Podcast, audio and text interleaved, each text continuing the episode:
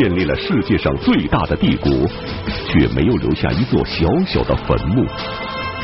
他一生雄才大略，英勇无敌，却在童年时历经苦难，数次命悬一线。他在世界文明史上留下了血与火的印记。他就是被称为一代天骄的成吉思汗。是什么力量让他所向披靡？是怎样的性格使他成就千古霸业？他那显赫的黄金家族又有着怎样的起源与传说呢？一代天骄成吉思汗，敬请收看第一集《草原传说》。距今大约八百多年以前。在蒙古高原上呢，横空出世了一位伟大的人物，在他的带领下，蒙古高原上一盘散沙似的各个部落，最终呢汇聚成了一个强大的帝国。这个帝国在极盛的时候，它的面积大概占了地球陆地表面积的四分之一，是人类历史上疆域最大的国家。应该呢，相当于二十世纪苏联的一点五倍，今日俄罗斯的两倍左右。那么是谁把这样的一个小部落发展成了这样的一个庞大的帝国，进而这块高原都用它的这个名字来命名呢？这就是大家可能比较熟悉的中国历史上的杰出人物，也是世界著名人物成吉思汗。关于这个成吉思汗的蒙古民族的起源，有很多种说法。呃，蒙古人跟这个鲜卑人出于同源，《旧唐书》上呢把他们记载为蒙兀人，意思就是永恒跳动的火焰。后来蒙兀人就分成了很多很多的部落，其中有一部叫做蒙古部。蒙古一开始是一个部落名。后来，成吉思汗完成草原的统一之后，他才用自己这个部落来命名草原上所有的部落，形成了蒙古族。然后，这个地方才被称为蒙古高原。后来才有了蒙古国家。关于这个蒙古部的起源，有一个非常美丽的传说。在这个蒙古高原上，有一条著名的河流叫沃南河啊，被这个蒙古民族呢看作是圣河。据说呢，这在遥远的时代啊，有一头苍色的，就是黑色的狼和一头白色的鹿，这当然是神狼和神鹿了。那么沿着这个沃南河源行至此处，一见钟情，结合。这个北方民族的起源有很多这样的美丽的传说，比如说契丹族是这个白马青牛骑白马的神仙，这个和骑青牛的神仙结合。那么蒙古民族的起源就是这样，苍狼白鹿结合产生的后代。实际上呢，这个据呃历史学家考证，说这个可能是一个是以苍狼为图腾的氏族的。呃，男子和一个以白鹿为图腾的氏族的女子结合，那么这两个人结合之后繁衍后代，就形成了以后的蒙古民族。成吉思汗最伟大的贡献在于，他将各自为政的草原民族统一成一个完整的帝国。此后，我们才将这片土地称为蒙古高原。将这片土地上的人统称为蒙古人。然而，在成吉思汗完成统一之前，蒙古部落只是这片草原众多部落中的一个。那么，蒙古部落是如何渐渐崛起的呢？那他们的这个后代呢，传了多少代之后，终于出现了一位这个就是史籍上有明确记载的人物。这个人叫朵奔蔑尔干。那么据说这个朵奔蔑尔干呢，和他的哥哥啊，有一次呢就出去放牧。蒙古草原上呢，有起伏不高的山峦，有河流，景色非常宜人，很美啊。所以哥俩放牧啊，看到这天高云淡，心旷神怡。那么这个登上一座山岗，前面就是一条溪流，两个人正被眼前的这个美景陶醉的时候。这个朵奔密尔干的哥哥突然说：“说你看见没有，弟弟？说你看那边来了一队那个牧民。说你看那个当中啊，有一个特别美丽的女子。说我去问问这个女子嫁人没有？没嫁人就说给你。他弟弟朵奔密尔干一听有这等好事，有美女要嫁给我，我还有什么可犹豫的呀？俩人上打马扬鞭，就向着这队人就迎过去了。车上果然坐了一个美丽的女子。”所以这个这个朵奔密尔干就非常的喜出望外，但是小伙子又比较羞涩，又不好意思张口。然后朵奔密尔干的哥哥就问这个老者说：“这美女是你什么人啊？”说是我外孙女，出嫁了没有？没出嫁。那好，你看我弟弟怎么样？是吧？这个时候朵奔密尔干赶紧一挺胸脯往前一凑，哎，英雄美人在这种情况下相见，彼此之间一见钟情，就擦出火花来了。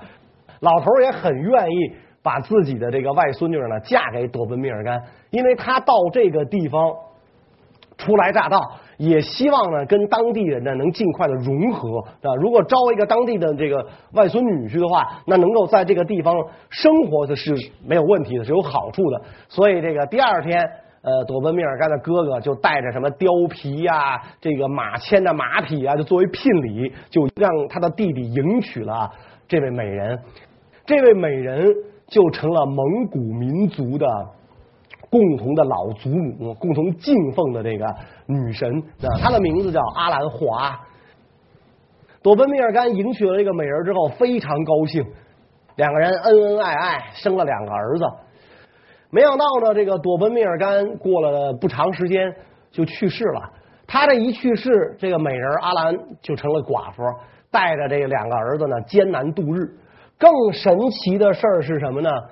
这个美人阿兰呐，在这个朵奔密尔干去世之后，又生了三个儿子，这个速度还很快，连着生，又生了三个儿子。这样一来，这个草原人就议论开了啊！那这个这说什么话都有，连阿兰跟朵奔密尔干生的那两个儿子都觉得这事儿可疑啊！这俩人凑在一块儿就嘀咕，说这个母羊没有公羊，就生不出小羊羔来。这个草原上如果没有草籽儿，它就长不出草来。那你说咱父亲都去世了，这咱这仨弟弟哪来的？整个部落里的牧民都在议论呢，自个儿的儿子也在议论。阿兰意识到这个事情很严重了，于是有一天，他就把这个自己的五个儿子跟这个朵奔密尔干生的这俩，还有他自己生的这仨，就都叫到这个帐篷里来。阿兰说：“你们啊，不要像这些个牧民似的啊，跟我说三道四。你们觉得父亲，你们的父亲去世了，我一定是不守妇道才生的这个孩子。他说，如果要真是我不守妇道的话，我大大方方的改嫁都可以啊。我等于是这个部落首领的夫人嘛，我要改嫁，谁不乐意啊？”对吧？我咱家又又是在在这个部落里是最富有的，牲畜是吧？帐篷财产又是最富有，我改嫁就可以了，是吧？我何必做这样的这个低三下四、偷鸡摸狗这种事儿呢？说不可能。说你们知道这你这三个弟弟是哪儿来的吗？那俩儿子就摇头不知道，那就就想问个底细。无论在东方还是在西方的历史上，几乎每一个伟大的人物都会有着一个神奇的身世。那么阿兰祖母后来所生的三个儿子到底是怎么来的？这三个来历不凡的儿子和成吉思汗又有着什么样的关系？草原上关于黄金家族的传说又是从何而来呢？这仨弟弟到底怎么来的？他说：“自从你们这个短命鬼父亲去世之后啊，我就很想念他。”所以每天晚上我都睡不着觉，我思念，我做梦。结果突然间我就发现啊，一到晚上就有一个这个金发、浑身白光的仙人顺窗户就飞进来了。飞进来之后就抚摸我的肚子，然后一道白光就进入我的肚子，这样我就怀孕了。然后天一亮，这白光顺这个帐篷出去。所以我就怀孕生子一个俩仨，所以你这三个弟弟是天神所赐，这是月光神来到到我的账账簿当中啊，让我受孕，然后我生下来孩子，这都是神的孩子是吧？所以你们不要胡胡思乱想，那太离奇了，俩人面面相觑，不敢相信。这个阿兰就说：“我知道你们俩不信。”说这样吧，啊，随便找一个晚上，啊，你们俩闲着没事的时候，到我的帐篷外等着，你们自然就明白了。于是这个一天夜里，五个孩子就都起来了啊，然后就在母亲的帐篷外边就等着。果然夜静经深的时候，嗖，一道白光就进了他母亲的帐幕。然后这几个孩子就一直等等等等等到天亮的时候，嗖，一道白光从帐篷里飞出来，无影无踪了。哦，这五个孩子服了，是吧？原来真的是我这，尤其后边那仨更高兴，那原来我们真的是神的孩子。因此啊，这个以后的这个蒙古人呢，就就是从这个称呼上看，就有了两大支蒙古人，那就两部蒙古人，一部。叫尼鲁温蒙古，尼鲁温就是妖的意思，是什么呢？就是说阿兰跟神生的这三个孩子，他们繁育的后代，就是从阿兰纯洁的腰部出生的，所以这是最高贵的这个蒙古人啊，叫尼鲁温蒙古。所以以后的成吉思汗家族，就是就是所谓的黄金家族，就出自这个尼鲁温蒙古。那么不是这个。阿兰这个跟神生的这个俩孩子的后代繁衍出来的蒙古人呢，就叫做迭列列金蒙古，那就是意思就是普通的蒙古人啊，一般的蒙古人。所以阿兰这五个儿子里边，他最喜欢的呢，就是他的这个小儿子，小儿子呢叫伯端察尔。那么根据中国的史书，就是《元史太祖本纪》的记载，伯端察尔。就是成吉思汗的十世祖啊，是他的第十代祖先。阿兰呢，跟那几个孩子在草原上快快乐乐的生活着。一段时间以后，阿兰感觉到自己啊，可能大限将至了，所以有一天晚上，照样呢，还是那摆下羊羔美酒，摆呀摆好了盛宴，然后把这五个儿子叫来，大家这个喝酒吃肉，高高兴兴。那么吃吃喝喝的时候呢，阿兰就跟这个五儿子讲，说这个母亲啊年纪很大了，恐怕呢呃以后再也没有机会跟大家一起在这儿喝喝酒啊吃肉了。说我现在呢就不放心一件事儿，什么事儿呢？他叫他的小儿子说：“伯端察尔，你去把五支箭拿过来。”伯端察尔就去了，拿来五支箭啊，拿来五支箭之后。阿兰把这五支箭分别发给五个儿子，然后跟这五个儿子讲说：“你们把它给我撅折了。”啊，那五个儿子撅这个不费吹灰之力，啪啪啪啪啪，五个人都把这箭撅折了，啪往火塘里一丢，烧掉了。阿兰说：“好，伯端察尔，你再去拿五支箭来。”这伯端察尔就又去拿来五支箭，然后阿兰拿绳子把这五支箭一捆，交给自己的大儿子，说：“你把它撅折了。”他大儿子费了半天劲。也没有人掰折，然后接着二儿子、三儿子、四儿子到伯端察尔到老五这儿，每个人都无法撅折这绑在一起的五支箭。阿兰说：“你们看明白了吧？说这个一支箭就很容易被折断，而五支箭捆在一起就不容易折断。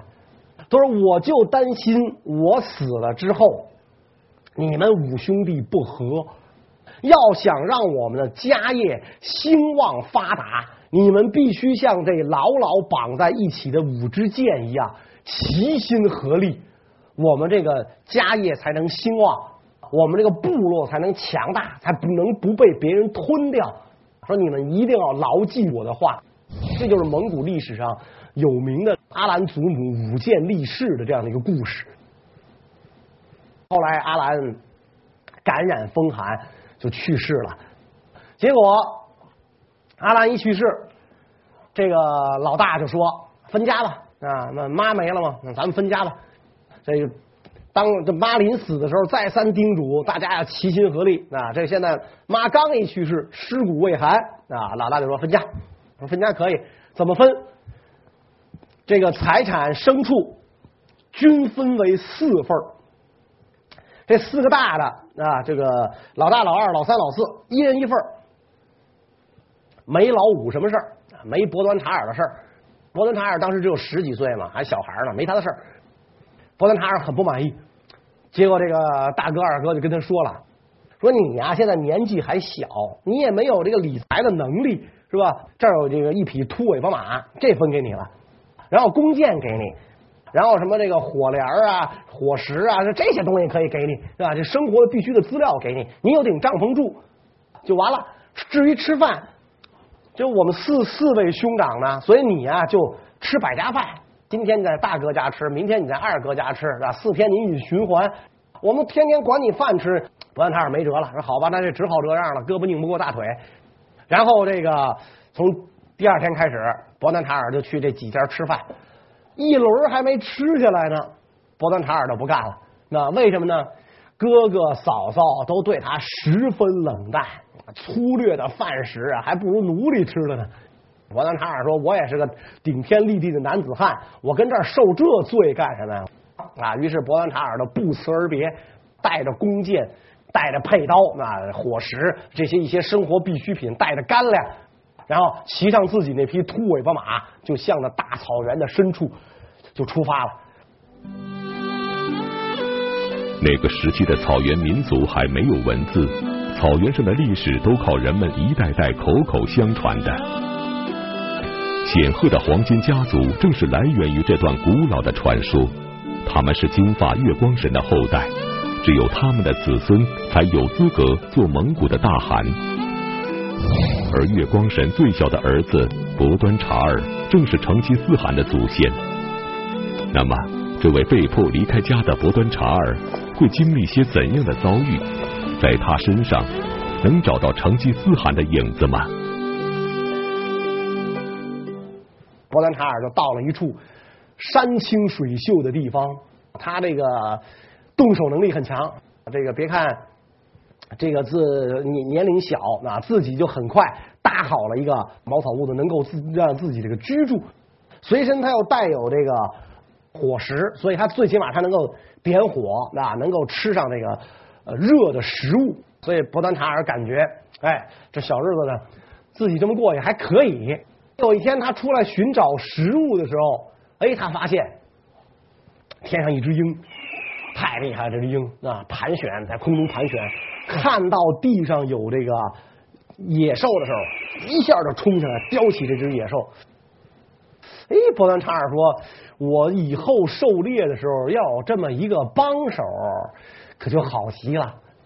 问题是，这只鹰它怎么能帮我呢？”伯南查尔一看自己那秃尾巴马，这个眉头一皱，计上心来，就从这这个尾巴上啊，又拔了几根毛。本来这马就秃尾巴，再拔就没尾巴了，拔几根毛，做了一个绳套。然后他悄悄的接近那只鹰，当那只鹰站立不动的时候，他猛然用这个绳套套住了鹰，就把鹰给抓住了。这鹰一开始很当然不干了，你看鹰鹰在挣扎，然后这伯端查尔就。抚摸着这个鹰的这个背啊，就跟那鹰说话，说：“你看我现在孤孤单单，就我一个人。他说你呢，反正就你这么一只鹰，那你也是一个，我也是一个，咱俩就个伴儿多好啊！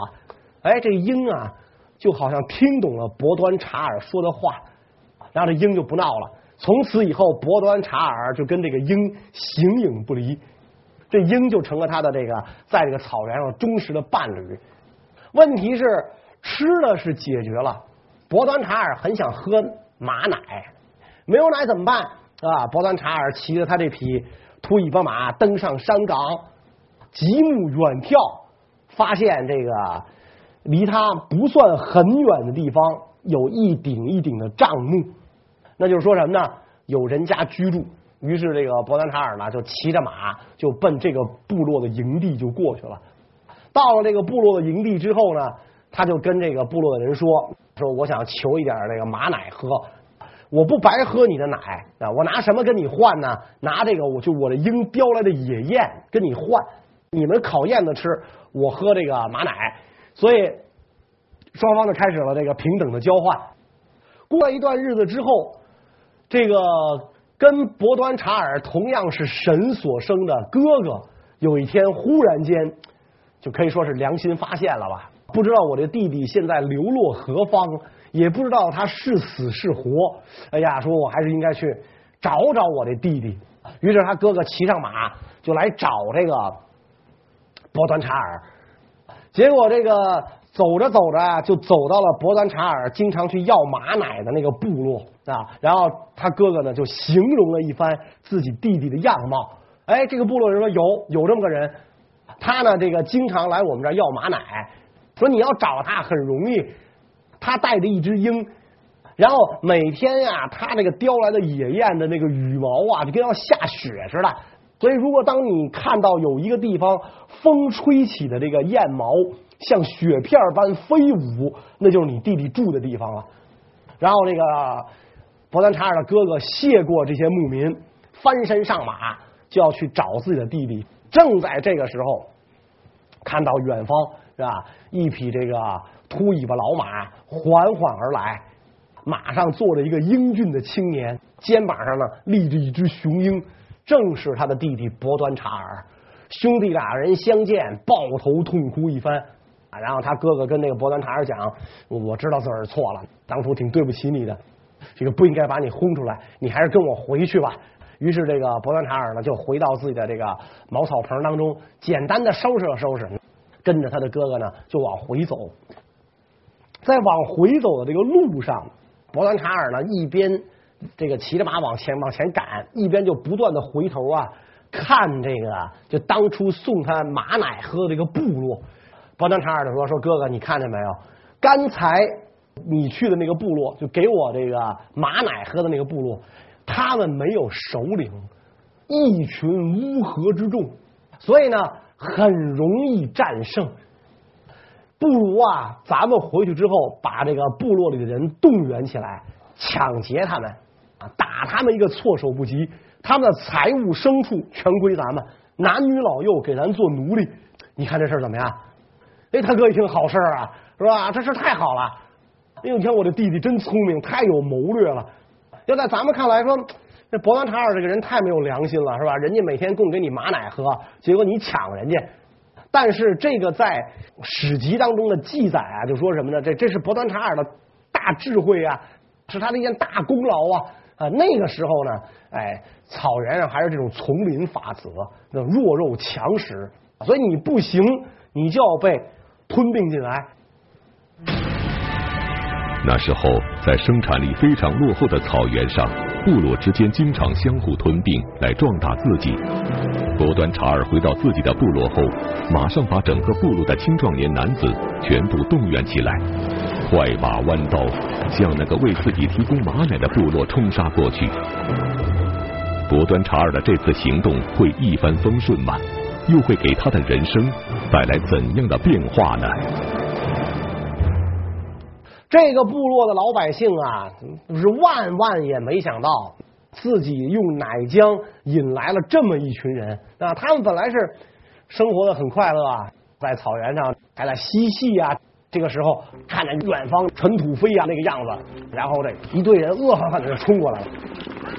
伯端查尔冲过来之后，在这个部落的营帐区域入口处，首先看到了一位年轻美丽的孕妇。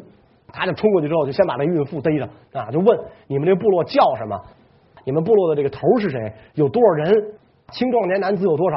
然后把这部落的情况了解清楚之后，然后伯兰塔尔的这个人马就冲进了这个部落啊，把这个凡是抵抗的男子全都杀掉，然后妇女小孩就全都作为他们部落的奴隶，然后把这个财物全部弄到手，浩浩荡荡的。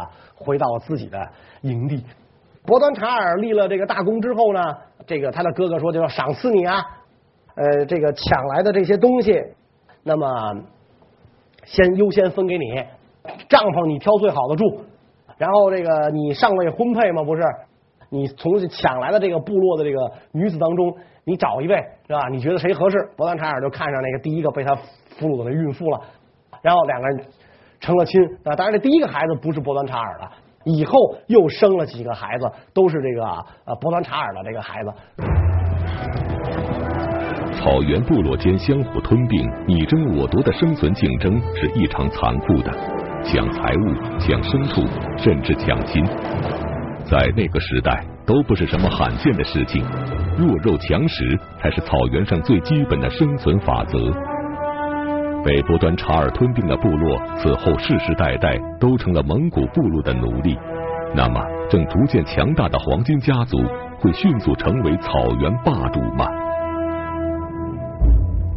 后来，伯端查尔又娶了几个这个小妾，他生了很多孩子，孩子又生孩子，其中他有一个孙子叫灭年土敦。这个灭年土敦的儿子也特别多。所以，这个灭年土敦的这一支发展下来，就是成吉思汗的直系祖先啊，也就是博尔之金氏族啊。成吉思汗就属于这个氏族。灭年土敦去世之后，他留下一位遗孀，叫纳莫伦，留下几个儿子。他们这个部落在草原上特别强大，是吧？你想那七八个儿子，人人虎背熊腰，那孔武有力，部落又很大，牲畜又很多，又有那么多奴隶。那当然没没有其他部落敢来招惹嘛，而这个时候恰恰是什么呢？就是呃中国北方政局变幻的时代，是吧？女真人起来建立金国，然后攻打契丹人建立的辽国，后来要攻打北宋啊，正是这样的一个这个动荡的时代，所以草原上的各个部落趁机发展壮大，其中呢居住在今天这个蒙古国克鲁伦河流域的一个部落。就跟那个女真金国呀发生了冲突，女真人要征服这个地区，跟这个部落呢就打起来了。女真人连夜用树枝筑成一道堤坝，铺在这个克鲁伦河里，就冲过了克鲁伦河。冲过克鲁伦河之后，跟女真人叫板的这个部落，这个草原上部落，超过车轮高的男孩全部被女真人杀掉，只有大约七十户人逃走了。跑得快，逃走了。这些人逃走之后，就逃到哪儿呢？就逃到了蒙古部落的地面上。